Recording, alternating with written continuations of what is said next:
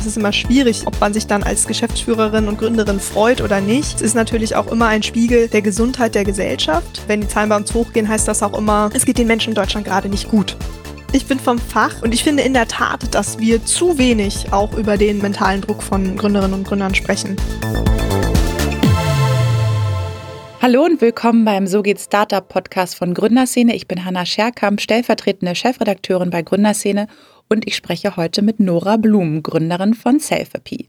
Mit Nora spreche ich heute natürlich über ihr Startup, aber auch über die Frage, was ein Online-Therapieprogramm wie Selfie bei Depressionen wirklich leisten kann, über ihre Jahre bei Rocket Internet und über erschöpfte Gründer, die aber Angst haben, über Schwäche zu reden.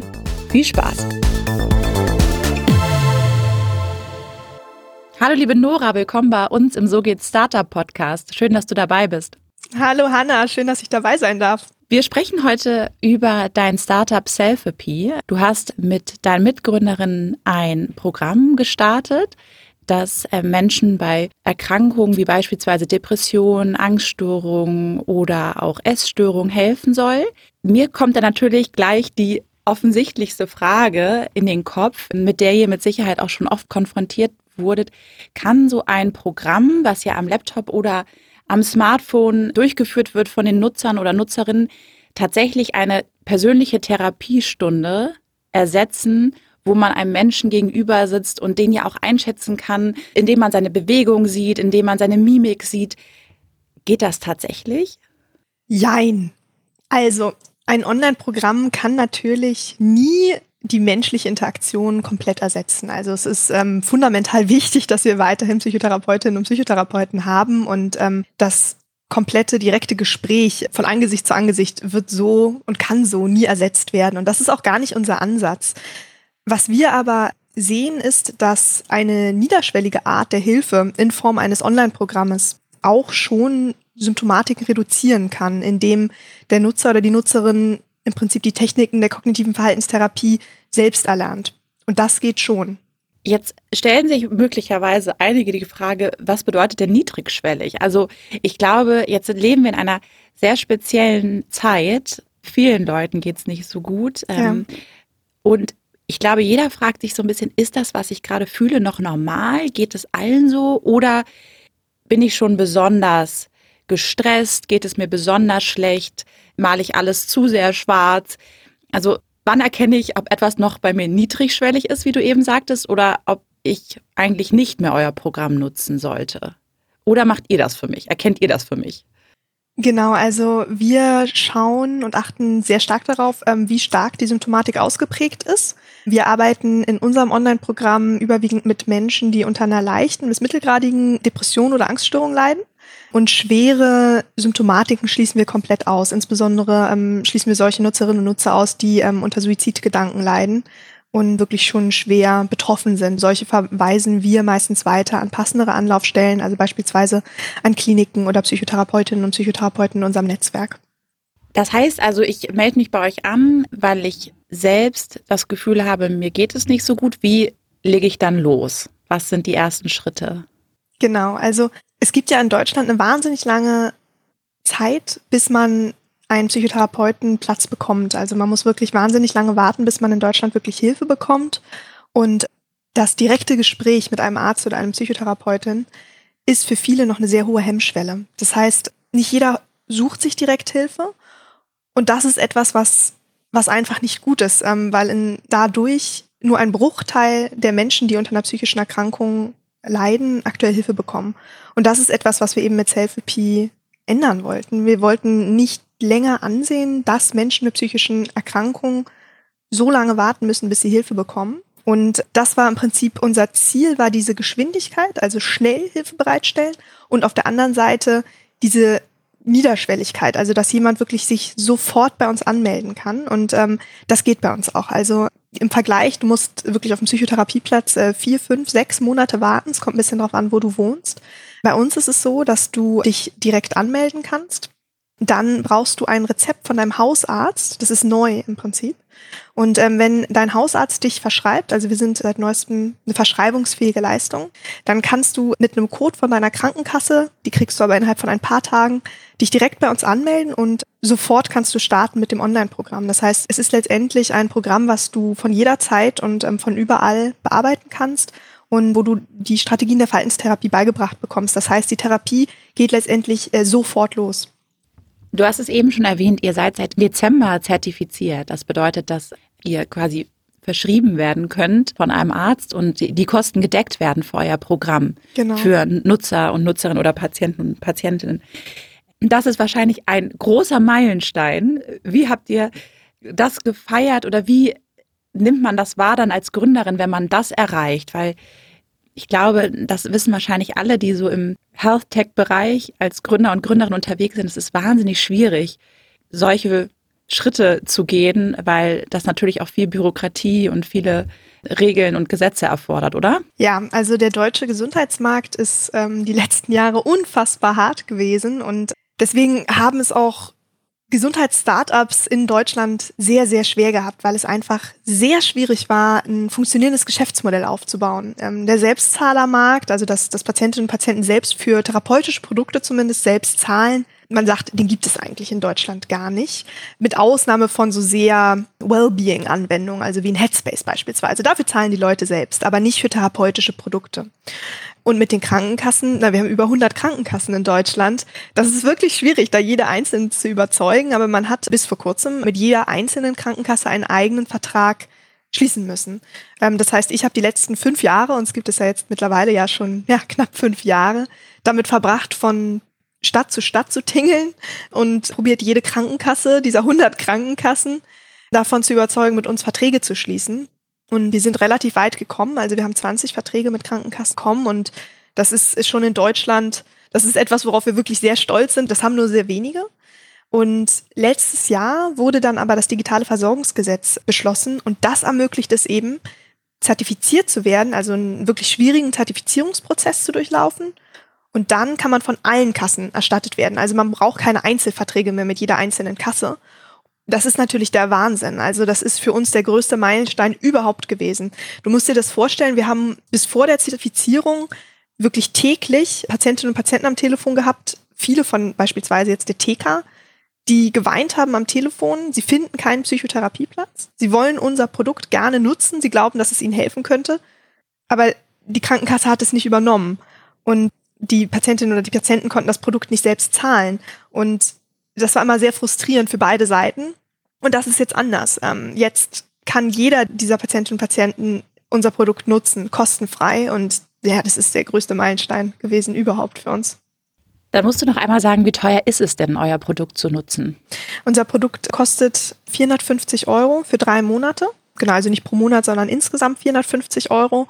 Und darin enthalten sind eben, ähm, ist dieses zwölfwöchige oder dreimonatige Trainingsprogramm, was dir nach zwölf Wochen wirklich komplett die Strategien und Techniken der Verhaltenstherapie beibringt, wo du deine Stimmung tracken kannst, Tagebuch führst und wir zeigen dir Auswertungen zu den Zusammenhängen zwischen der Symptomatik und deinen Verhaltensweisen und als dritten Baustein einen persönlichen Psychologin oder eine persönliche Psychologin, die im Hintergrund im Prinzip schaut, dass sich deine Symptomatik verbessert, die als Ansprechpartner fungiert und die im Hintergrund im Prinzip überwacht, dass es dir nicht schlechter geht. Das ist ganz wichtig für uns, ähm, dass auch immer ein persönlicher Ansprechpartner da ist. Kannst du anhand eines Beispiels erklären, was so bestimmte Übungen sind, was genau in der App gemacht wird oder in dem Programm? Genau, also wir haben zwölf ähm, Wochenmodule, also in den drei Monaten öffnet sich jede Woche ein neues Modul und jedes ähm, beschäftigt sich mit einem Thema der Verhaltenstherapie. Beispielsweise bei der Depression sind beispielsweise die negativen Gedanken ein ganz großes Thema. Ich glaube, wir alle kennen das ja, dass man manchmal so negative Gedankensätze in seinem Kopf hat, die dann oft auch nachts immer wieder kommen und immer schlimmer werden. Und für Menschen, die unter einer Depression leiden, ist es so, dass die das dann oft auch katastrophisieren. Das heißt, es wird, es wird immer schlimmer. Also ich, oh Gott, ich habe ja morgen dieses Gespräch mit meinem Chef. Oh Gott, was ist, wenn der, wenn der mir kündigt? Oh Gott, dann, dann verliere ich meinen Job, dann, dann habe ich, dann habe ich kein Geld mehr, dann verliere ich meine Wohnung da muss ich auf der Straße leben, meine Kinder werden nicht mehr versorgt. Das sind so typische katastrophisierende Gedanken, die wir in gewisser Weise, glaube ich, auch alle kennen. Und was wir zum Beispiel ähm, in unserem Programm dann machen, ist erstmal das Konzept erklären, also wie entsteht sowas und dann mit dem Nutzer oder der Nutzerin zu ergründen, was, was sind die typischen Gedankenschleifen, die dort vorkehren sind und die auch nachts oft passieren und die nachts oft aufkommen. Und was sind dann eben die Techniken, wie man die stoppen kann. Genau, also wichtig ist erstmal wirklich zu erkennen, was sind eigentlich diese Spiralen, in die ich mich dann drehe. Und wenn man die mal aufschreibt und objektiv draufkommt, sind die meistens gar nicht so realistisch. Das hilft schon. Das ist so der erste Aha-Moment. Das ist eigentlich ganz schön schwachsinnig, was ich hier denke.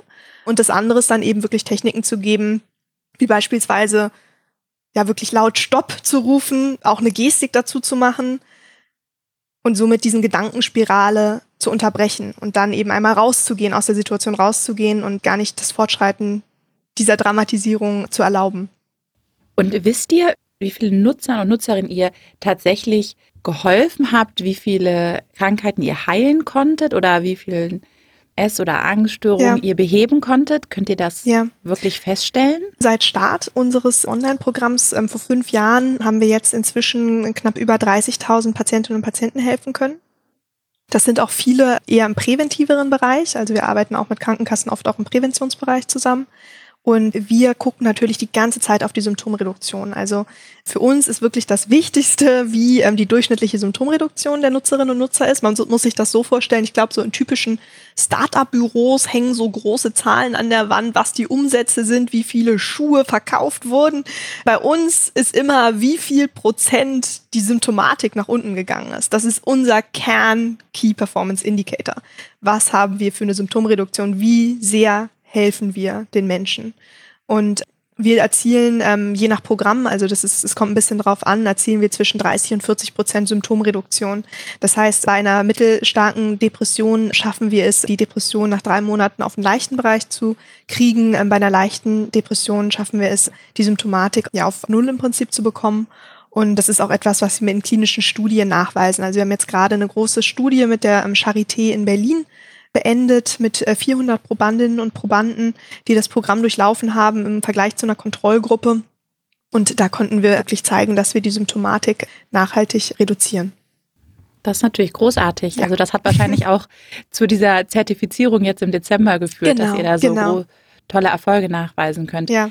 Ich will noch einmal die Zahl aufgreifen, die du eben genannt hast. Ja. 30.000 Nutzer und Nutzerinnen haben das Programm schon genutzt. Ja. Ein Großteil davon darüber haben wir im Vorgespräch gesprochen, kam 2020 dazu, also ja. in den Monaten der Corona-Krise. Was hat das letzte Jahr für Selfie bedeutet? Was hat es mit eurem Geschäftsmodell gemacht? Ja. Hat sich irgendwas verändert? Klar, es gab sicherlich ein großes Wachstum, wenn man das so sehen will, ja. weil einfach mehr Leute Bedarf haben.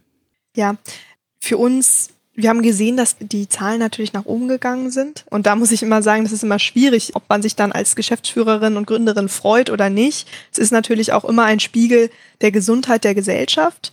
Und wenn die Zahlen bei uns hochgehen, heißt das auch immer, es geht den Menschen in Deutschland gerade nicht gut.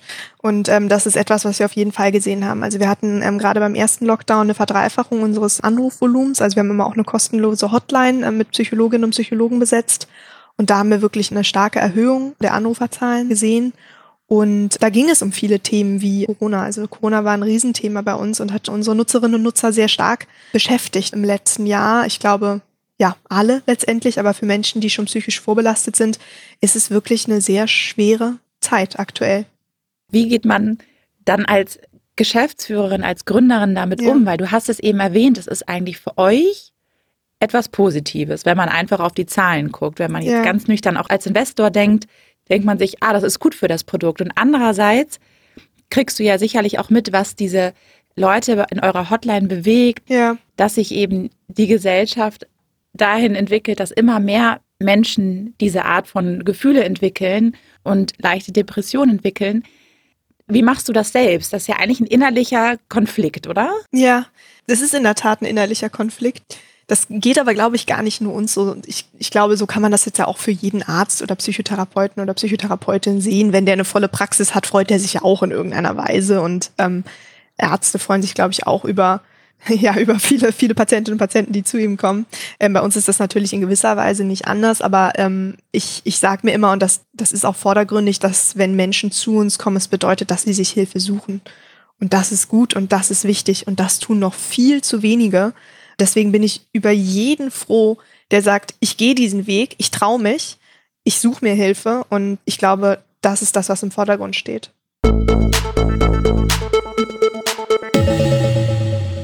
Bevor es mit der Folge weitergeht, möchten wir euch Safdesk empfehlen.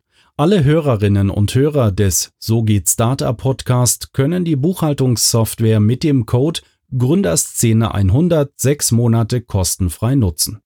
Mit der Safdesk App erledigt ihr eure Buchhaltung wann und wo ihr wollt. Egal ob schnelle Angebote, Rechnungen oder digitale Belege, die dank KI vollkommen automatisch verbucht werden. All das gelingt so unkompliziert wie nie. Geht auf www.cefdesk.de slash Gründerszene und sichert euch mit dem Code Gründerszene 100 eure ersten sechs Monate gratis.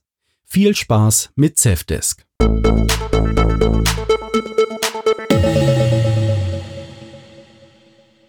Nora, ich glaube, wir müssen an der Stelle auch nochmal von dir als Person und als Gründerin sprechen. Ich habe gesehen, dass du natürlich einen total spannenden Werdegang auch hinter dir hast. Du warst ja lange bei Rocket. Wenn man bei LinkedIn einmal guckt, was du schon alles gemacht hast, da sieht man nicht nur, dass du ein fantastisches Abitur hingelegt hast, nämlich 1,0, sondern auch an einer, in Cambridge studiert hast und dann eben bei Rocket deine Erfahrung gesammelt hast. Das sind so viele unterschiedliche Stationen und jetzt machst du Selfie. Was treibt dich an? Was zeichnet dich als Gründerin aus? Und ja, was motiviert dich tagtäglich, das zu machen, was du gerade machst? Ja, also ich bin ja Psychologin. Ich habe ja einen psychologischen Hintergrund und ich habe auch meine ersten Arbeitserfahrungen in Kliniken gemacht und in ähm, psychotherapeutischen Praxen Einblicke bekommen, bevor ich dann in die böse Welt der Wirtschaft gegangen bin und bei Rocket Internet Startup gelernt habe ich glaube, mit meiner Gründung von Selfie verbinde ich beide Seiten. Also ich, ich bin gerne Unternehmerin. Gleichzeitig, wofür brenne ich? Ich brenne dafür, Menschen mit psychischen Belastungen zu helfen. Das ist, das ist meine DNA. Also ich, ich liebe Mental Health. Ich lebe dafür und ich finde es spannend, inwieweit man Digitalisierung und neue Möglichkeiten nutzen kann, um Menschen mit psychischen Belastungen auf anderer Wege als die klassische Psychotherapie zu helfen. Und das ist etwas, was mich wirklich tagtäglich antreibt, unser Produkt zu verbessern, mehr Menschen zu helfen, neue Arten unserer App aufzubauen, wie man noch besser den Menschen dadurch helfen kann. Und das ist etwas, was mich antreibt und auch immer schon angetrieben hat. Jetzt warst du ja vorher bei Foodora. Ähm, ja. Das ist ja eigentlich das totale Kontrastprogramm. Ja. Da sorgt man dafür, dass Menschen, also man hilft ja Menschen in erweiterten Sinne auch, indem ja. man nämlich dafür sorgt, dass sie. Ich esse ähm, auch sehr gerne. Also ich habe das schon vereinen können mit meinem Gewissen. genau, man sorgt dafür, dass sie an, äh, an Essen kommen und ja. mit gutem Essen beliefert werden. Aber war dann diese Zeit bei Rocket Internet für dich dann eigentlich schwierig, weil du manchmal gar nicht unbedingt den Sinn in dem gesehen hast, was du da gemacht hast, weil das, was du jetzt machst, das, zumindest klingt es so durch, in dem, was du eben gesagt hast, scheint ja dich viel mehr zu erfüllen. Ja, also auf jeden Fall. Also die Zeit bei Rocket, die möchte ich wirklich um keine Minute missen. Ich fand, es war so eine geile Zeit. Und ich glaube, es sind ja so viele in der Gründerszene, hatten ihre Station bei Rocket. Ich, ich war klassische Global Venture Development Managerin und war in diesem Programm ja, von überwiegend WHU-Lern als einzige Psychologin. Bin wahnsinnig, wahnsinnig dankbar, dass ich da aufgenommen wurde und dass mir als ähm, Frau und als Psychologin diese Möglichkeit beschert wurde. Ich war damals, ja Gott, 22 oder so, also 23, noch ganz jung. Und ähm, bei mir stand in dieser Zeit wirklich im Vordergrund, Unternehmertum zu lernen. Ich kam aus dem Psychologiestudium, ich ja, hatte ein bisschen auch keine Ahnung vom Tuten und Blasen und wollte lernen, wie man Unternehmen aufbaut, um damals schon mit dem Hintergedanken, irgendwann mein eigenes im Psychologiebereich aufzubauen. Und natürlich musste man damals an einigen Stellen ganz schön schlucken, aber es hat wahnsinnig Spaß gemacht und ich habe unfassbar viel gelernt. Ich habe auch einen der Gründer von Fodora abwerben dürfen. Das ist jetzt unser CTO, äh, der Stefan Rotlehner. Der baut mit uns zusammen das Unternehmen auf. Das ist natürlich auch toll. Nein, aber es war wirklich, es war eine, eine wahnsinnig tolle Reise, bei Fedora zu arbeiten und insgesamt die ganzen Stationen bei Rocket Internet waren toll. Aber ich, ich muss sagen, ich habe irgendwann, also der Punkt, wo ich gesagt habe, so jetzt reicht's, jetzt gründe ich mein eigenes Unternehmen, war in der Tat ähm, ein Tag bei Fedora, wo ich so gestresst war. Das war, ich war damals, habe ich das Team in Hamburg geleitet und es war der erste erste nach Silvester. Und alle haben bestellt, weil klar, Kater, Katertag, der erste erste. Gleichzeitig waren überall Scherben auf den Straßen, sodass alle Fahrradreifen kaputt gegangen sind. Alle Restaurants hatten doch zu, obwohl die eigentlich angegeben hatten, dass sie offen hatten. Und das Telefon hat nur geklingelt. Keiner wollte arbeiten an dem Tag. Deswegen habe ich gesagt, okay, ich übernehme das Dispatchen, hieß das damals, also das Zuteilen der Bestellungen und den Kundensupport. In Hamburg war das damals noch relativ überschaubar, aber es war wirklich, also ich, ich saß da verkatert und ich wurde nur angeschrien am Telefon. Es war ein Stressfaktor, das kannst du dir nicht vorstellen. Und alles ging schief. Alle Fahrradfahrer, war, alle hatten Platten, die meisten kamen nicht, die, die kamen, waren noch betrunken. Es war wirklich, es war so ein Scheißtag. Und ich bin nach Hause gekommen und ich meinte, oh Leute, ich, das, das geht nicht mehr. Ich, das, also diesen Stress, dann kann ich auch selbst gründen. Das muss ich mir nicht mehr antun. Und ähm, dann habe ich äh, kurze Tage darauf, also ich habe ein paar Tage später habe ich gekündigt und gesagt, so, Kati, es ist jetzt soweit, wir gründen jetzt. Ja, und dann haben wir gegründet. Was machst du genauso, wie du es bei Rocket gelernt hast und was machst du ganz anders? Ich weiß jetzt viel mehr, wofür ich es tue. Ich kann mich dadurch natürlich unfassbar motivieren und ja, die Nutzerumfragen zu lesen, zu lesen, was Patientinnen und Patienten einem sagen, wenn sie das Programm durchlaufen haben, das, das spornt einen schon unfassbar an und das ist auch so mein Hauptmotivator. Das mache ich auf jeden Fall, das ist anders als bei Rocket. Ähm, was mache ich immer noch genauso?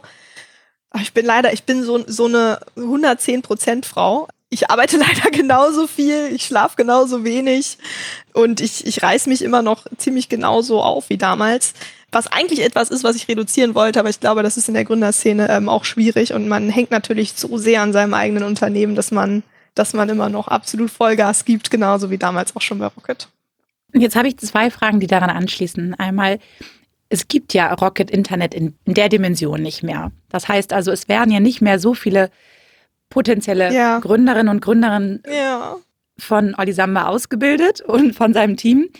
Fehlt damit der Gründerszene in Deutschland etwas oder wird das durch andere Ausbildung, Hilfe von Business Angels, Hilfe der Gründer untereinander kompensiert? Das ist eine gute Frage und ich glaube, ja, Rocket fehlt. Rocket fehlte der Gründergemeinschaft. Das ist damals etwas gewesen, das hat, das hat so motiviert zum Gründen. Ähm, und das hat auch so eine Gemeinschaft geschaffen. Ich bin jetzt noch mit so vielen der damaligen Crew von äh, GVD-Managern noch so gut befreundet, sind in Teilen hier in Berlin meine besten Freunde. Ich glaube, das fehlt. Es gibt eigentlich keine bessere Startup-Schule, als dass man alle drei Monate in ein neues Unternehmen ähm, rotiert und das mit aufbauen darf. Wo gibt es sowas? Das ist schon ähm, sehr, und sehr. Und auch noch bezahlt. Gewesen. Ja, und auch noch bezahlt dafür, dass man so ein bisschen lernen darf.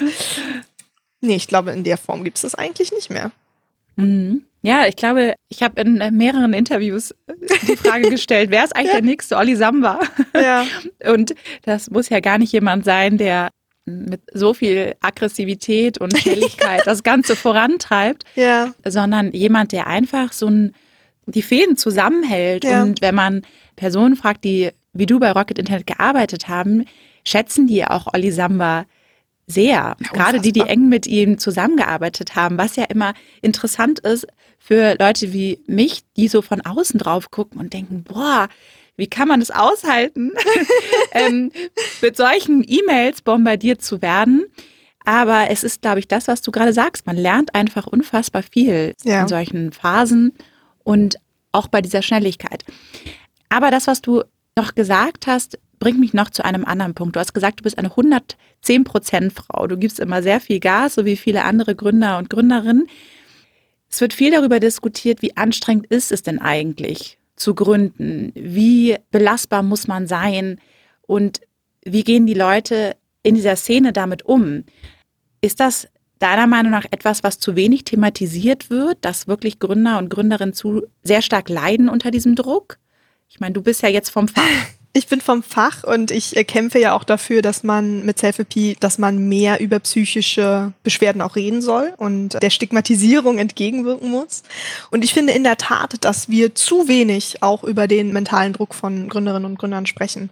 Ich glaube, viele denken, Gründertum, ah, das ist, das ist das Tollste. Man romantisiert das. Mhm. Man ist sein eigener Chef. Man kann machen, was man möchte. Und das ist natürlich nur die eine Seite. Gründertum ist wahnsinnig toll. Ich würde gerade nichts anderes lieber machen, als ja, bei und mit Selfie und dem Team zu arbeiten. Gleichzeitig muss ich auch sagen, dass es aber auch ganz klar seine andere Seite hat. Gerade wenn man Geld auch von Investoren annimmt, steht auch ein ganz schön großer Erwartungsdruck da. Und ähm, wenn man dann sowieso der Typ Persönlichkeit ist, der sich selbst sehr viel Druck macht und auch ja sehr perfektionistisch ist, immer nur die, den größten Wachstum von sich selbst erwartet, dann ähm, setzt einen das natürlich auch unter Druck. Und die meisten Gründerinnen und Gründer, mit denen ich rede, denen geht das ähnlich, zumindest in Zeiten. Und ich glaube, ein großes Thema, über das zu wenig gesprochen wird, ist, ist das Thema Stress und es ist auch das Thema Schlaf. Also ich habe in, in Zeiten des Fundraisings beispielsweise oder auch in, in sonstigen Zeiten immer mal wieder, äh, schlafe ich nicht. Ich habe äh, Schlafprobleme und das ist etwas, was viele kennen, aber worüber viel zu wenig gesprochen wird. Und ich glaube oder ich wünsche mir, dass insgesamt in Deutschland, aber eben auch in der Gründerszene auch offener über, über psychische Gesundheit auch gesprochen wird und eben auch die, ja, das, das große Stresslevel, was auch bei Gründerinnen und Gründern natürlich auch besteht. Warum ist es so schwer für viele aus der Szene, darüber offen zu reden? Weil viele haben ja schon ja. auch einiges erreicht. Also ja, also ich glaube, das ist insgesamt der Fall in Deutschland, dass Psyche und psychische Belastung, Stress, gut, Stress ist noch fast cool, jeder ist gestresst. Aber jetzt so wirklich zu sagen, so ich habe Schlafprobleme oder ich, ich mir geht's nicht gut. Das ist etwas insgesamt, was in Deutschland natürlich noch stark stigmatisiert ist. Die wenigsten würden sich jetzt outen, wie wie wenn sie einen Armbruch haben, zu sagen, ey, guck mal, ich habe irgendwie meinen meinen Arm in Gips. Keiner würde genauso sagen, ey Leute, ich, ich gehe gerade zum Psychotherapeuten, FYI, das macht ja keiner. Und das ist, glaube ich, in der Gründerszene, in der ja auch Männer dominant sind nach wie vor, die, glaube ich, bei denen das Thema noch stigmatisierter ist, ist das natürlich ebenfalls so. Und ich glaube, dass, dass psychische Belastungen auch immer noch als Schwäche angesehen werden, was sehr, sehr schade ist, weil sie eben so häufig vorkommen. Und ich finde es eher als Stärke, darüber zu sprechen und ähm, auch aktiv sich Hilfe zu suchen. Und wovor hast du als Gründerin oder wovor haben möglicherweise andere Gründer und Gründerinnen Angst, wenn sie sich dennoch outen, wie du es eben gesagt ja. hast? Ist es, dass man Angst vor Investoren hat, die dann an der Belastbarkeit zweifeln, Angst vor dem Urteil der Kollegen? Was, was erhöht den Druck am stärksten? Naja, man zeigt sich natürlich verletzlich. Man zeigt, dass man nicht perfekt ist, dass man keine Maschine ist, sondern dass man auch ja, menschliche Gefühle hat und ähm, auch mal Schwäche zeigen kann. Und das ist natürlich etwas, wovor viele Angst haben. Was denken Investoren? Ähm, ja, ist die nicht belastungsfähig? Ist ja schon eine Frau und dann auch noch und dann auch noch äh, Psychologin und jetzt sagt die, die ist auch manchmal so gestresst. Oh, oh, oh. Ist das wirklich belastungsfähig? Und ich glaube, das ist bei Männern, die da auch halt den starken und verletzlichen Gründer mimen wollen, auch auf jeden Fall ein Riesenthema. Sprichst du mit deinen Investoren? und Investorinnen offen darüber, wenn es dir nicht gut geht, wenn du beispielsweise Schlafstörungen hast? Eigentlich zu wenig. ja, ich sag's schon ab und zu und ich glaube, die wissen auch, dass das ähm, Stressaufkommen momentan sehr, sehr hoch ist oder nicht nur momentan, sondern natürlich in Fundraising-Situationen und das gehört da auch in gewisser Weise ja auch irgendwie so ein bisschen hin, beziehungsweise ist, glaube ich, auch fast normal. Aber was ich beispielsweise ganz klar sage und was auch mehr und mehr Investoren auch in der Szene fordern, ist, dass ich einen Coach habe, mit dem ich spreche. Und das hilft mir auch sehr. Gibt es andere Maßnahmen, die ergriffen werden können, die das Problem lösen? Neben einem persönlichen Coaching, das ist das, ja. was viele Gründer und Gründerinnen mir auch sagen, dass sich das ja. extrem geändert hat. Das, was ja. jeder, der viel Verantwortung trägt und viel Geld einsammeln konnte, mittlerweile einen persönlichen Coach hat. Ja, das ist auch wichtig. Also ich glaube, das ist etwas, wo ich mir wünschen würde, dass auch VCs das mhm. nochmal klarer platzieren nicht nur, dass sie damit okay wären, wenn das denn so sein müsste, sondern ganz im Gegenteil, dass das notwendig ist und äh, vielleicht sogar Voraussetzungen. Ich äh, kenne jetzt nur einen VC, ehrlich gesagt, Ananda, äh, bin ich ein riesen Fan von, ist ein Social Impact Fonds auch. Und die setzen es als Voraussetzung für ihre Gründerinnen und Gründer, habe ich gehört, dass diese einen Coach haben. Und ähm, das finde ich wahnsinnig, wahnsinnig gut. Und das gibt es, glaube ich, noch zu wenig. Ich glaube, dass das auch etwas ist, wo die Gründerinnen und Gründer eventuell sogar Angst haben, oh, darf ich mir das überhaupt gönnen? Ist das überhaupt in Ordnung? Ich frage mal meine Investoren.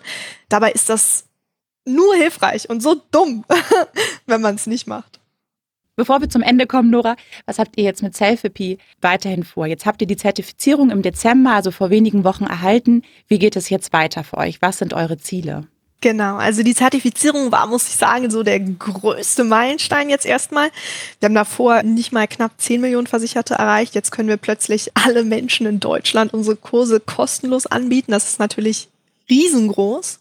Was haben wir jetzt noch vor? Es folgen noch weitere Programme. Also wir haben jetzt erstmal nur den Depressionskurs zertifiziert. Es gibt aber auch noch andere Programme, also im Bereich Angststörungen, Panikstörungen, Essstörungen, die wir ebenfalls zertifizieren ähm, lassen werden. Und Insofern eben auch, dass diese Programme auch kostenlos zur Verfügung stehen. Und wir erwarten dieses Jahr dadurch natürlich wirklich einen ziemlich krassen Wachstum. Also dieses Jahr, es macht schon richtig Spaß, muss ich sagen. Dieses Jahr wird cool. Gleichzeitig gucken wir uns, glaube ich, zu Ende des Jahres auch mal an, ob man nochmal wirklich in andere Märkte geht. Ja, Deutschland ist ein sehr schwieriger Markt. Den haben wir jetzt mehr oder weniger auch, glaube ich, gut bisher sind wir an den rangetreten und ähm, jetzt muss man gucken, ob man auch noch in andere Märkte expandiert und das wird ein großes Thema sein für uns am Ende des Jahres. Du hast es vorhin erwähnt, ihr habt 30.000 Nutzer und Nutzerinnen bisher erreicht. Was ja. ist euer Ziel für dieses Jahr? Ja, wir wollen dieses Jahr, also 30.000 sind ja jetzt insgesamt in den letzten fünf Jahren. Wir planen dieses Jahr, na, es kommt, es kommt auf die Variante des Businessplanes an, aber irgendwas zwischen 15.000 und 20.000 Nutzern erwarten wir. Kannst du abschließend noch weitere Zahlen verraten? Also sagst du etwas zu Umsatz? Wie viele Mitarbeiter und Mitarbeiterinnen beschäftigt Selfie, um noch einmal einzuordnen, wie groß ja. ihr eigentlich derzeit seid? Genau, also ich äh, kann dir sagen, wir sind 40 Mitarbeiterinnen und äh, Mitarbeiter und haben noch sehr viele Psychologinnen und Psychologen, die im Prinzip im, im Hintergrund die Programme begleiten. Genau, insgesamt sind wir dann wahrscheinlich so 70. Also schon ein relativ großes Team. Das ist krass, wie sehr es gewachsen ist. Umsatzzahlen äh, geben wir aktuell nicht raus, aber ich kann dir sagen, dass wir schon neun Millionen an Investorengeldern eingenommen haben in den letzten Jahren. Vielen Dank, Nora, für das Gespräch. Wir fragen zum Abschluss gerne, wen würdest du als nächstes bei uns als Gast im Podcast hören? Fällt dir jemand spontan ein? Mir fällt jemand spontan ein. Das ist die Gloria Seibert ist eine Freundin von mir, ist auch Gründerin im, im Healthcare-Bereich, äh, eine richtig krasse Powerfrau hat McKinsey-Job an Nagel gehängt, um ihr eigenes Unternehmen zu gründen und hilft Menschen mit der Digitalisierung in diversen Gesundheitsbereichen und finde ich sehr beeindruckend. Vielen Dank. Guter Hinweis. Die fragen wir an. Gerne. Sehr gut. Vielen Dank, Nora, dass du bei uns im Podcast zu Gast warst. Es hat sehr viel Spaß gemacht. Ich fand es sehr interessant und bis bald. Bis bald, Hanna. Danke, dass ich dabei sein durfte. Danke dir. Vielen Dank fürs Zuhören. Wenn ihr Fragen, Anmerkungen oder einen Vorschlag für einen Podcast-Gast habt, dann schickt uns eine E-Mail an podcast.gründerszene.de. Wir freuen uns immer über jegliche Rückmeldung und Bewertung von euch und freuen uns auch, wenn ihr bei der nächsten Folge wieder zuhört. Bis dahin.